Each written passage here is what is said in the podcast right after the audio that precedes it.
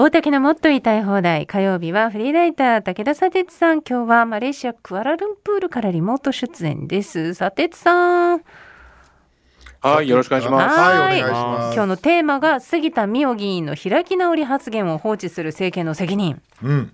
はい。はい、あのまあ、杉田水脈議員がですね、最近本当にこれまでの発言について、うん。結構こう開き直る発言を続けてまして、はい。まあ、先ほどあのニュースにもありましたけれども、まあ、産経新聞でも28%支持率と、うん。まあ、岸田政権がこう保守層から支持得られていない中ですね、うん。もうこれまで通りの発言をするっていうことで、まあ、開き直ることで、保守層からまた支持を得ようとしているのかなとうん。いう流れがありまして、うん。まずあの、10月の27日に YouTube に動画を投稿して、はい。えーその、私はアイヌや在日の方々に対する差別はあってはならないと思っていると、うん。LGBT や女性に対する差別もあってはならないの。当然だというふうに言いながらも、うん。その後に、えー逆差別、エセ、それに伴う利権、差別を利用して日本を貶める人たちがいると、差別がなくなっては困る人たちと戦ってきた。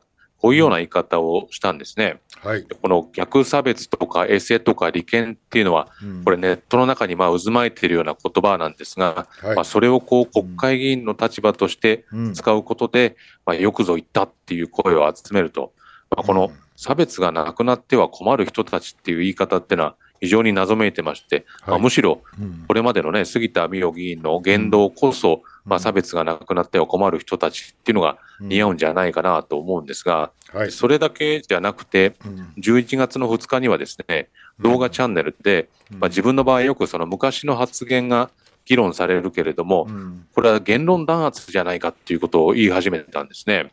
はい。でこれ言論弾圧っていうのはどういう時に使われる言葉かっていうと、うん。この権力を持つ機関がですねうん、検閲とか、まあ、報道やこう表現の自由っていうのを規制するときに、まあ、使われる言葉なんですよね。それをこう、うん。自分の国会議員のである自分の発言うん。っていうことは、まあ、ちょっと今そもそもいや大自その分の発言のところからもう一回ちょっとお願いできますか？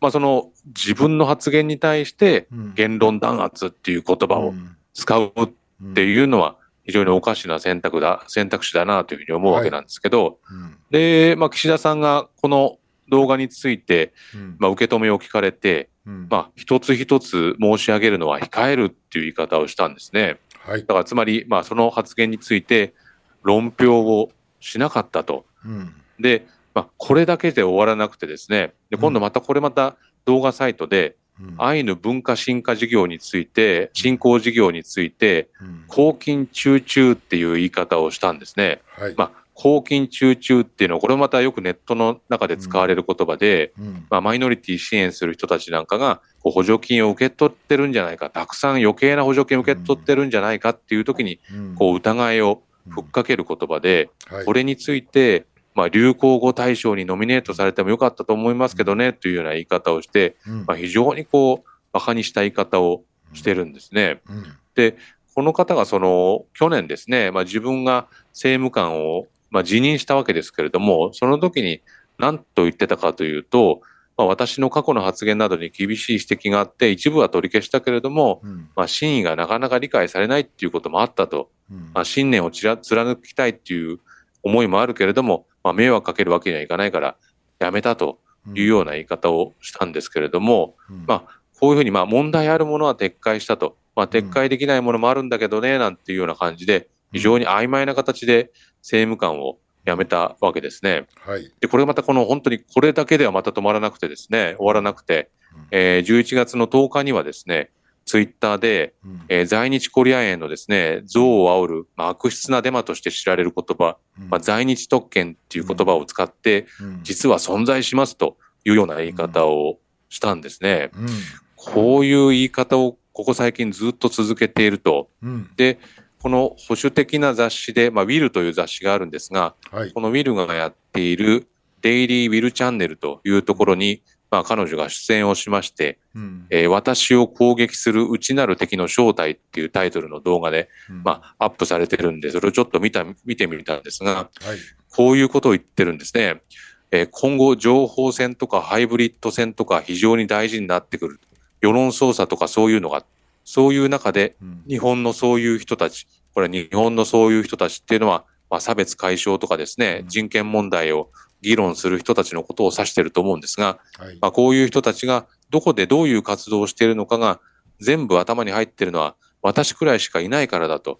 その部分マスコミが報じないからテレビとか新聞だけ見ててもダメですよとかって、そういう言い方をするんですけれども、はい。でもこの方がご自身の発言を問われたときに、じゃあどういうふうに記者に対して対応しているかというと、うん。実はあまりこう記者たちの質問には答えずに、うん。まあ、これは後でブログで書きますとか、あうん。こういうふうに動画で出ますとかっていうふうに、まあ、直接答えようとしないんですね。でうん。こういうふうに、まあ、マスコミが悪い、メディアが悪いっていうふうにここまで言うのであれば、であれば、きちっとメディアの前に出てですね、記者の前に立ってうん、これまでの発言どういうふうに考えるのかっていうふうに、まあ、記者会見を開いてほしいと思うんですね。はいで、。その動画の中では、自分はメンタルが強いんですっていうような話をして、なんか非常に嬉しそうにされてるんですけれども、うんこれはまあ、評論家でもなく、まあ、ネット上の声でもなく、当然こう、私たちの税金で働いている国会議員なわけですから、うんやはりこう、ご自身の差別的な言動を、まあ、それぞれですね、まあ、開き直るように、こうやって発信しているわけですから、うんこのままやっぱり放任していくっていうのはうん大きな問題だと思うんですよね。そうですね。これはあれですか、党としてはずっとこう見逃していこうという方針なんですかね？基本的にこの一つ一つに、うん。の発言っていうのは、うん。まあ、党がある種、まあ、表面上には言っている考え方に反する考え方をずっと述べてると思うんですけれども、はい。それに対してう、ん。やはりこう、まあ、放任していると。でもその、まあ、うん裏側には、はい。やはりこう、岸田さんというのは元からうん。保守層の支持というのはなかなか得られてませんでしたので、うん。まあ、そのあたりに対してちょっとこう、うんこっちも見てるよ。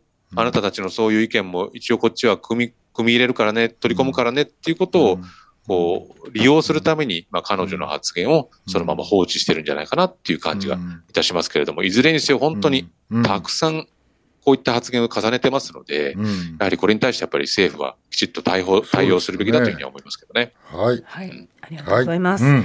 えー以上大竹のもっと言いたい放題でした、えー武田砂鉄さんは今日はここまでになります、マレーシアのクアルンプールから。ありがとうございました。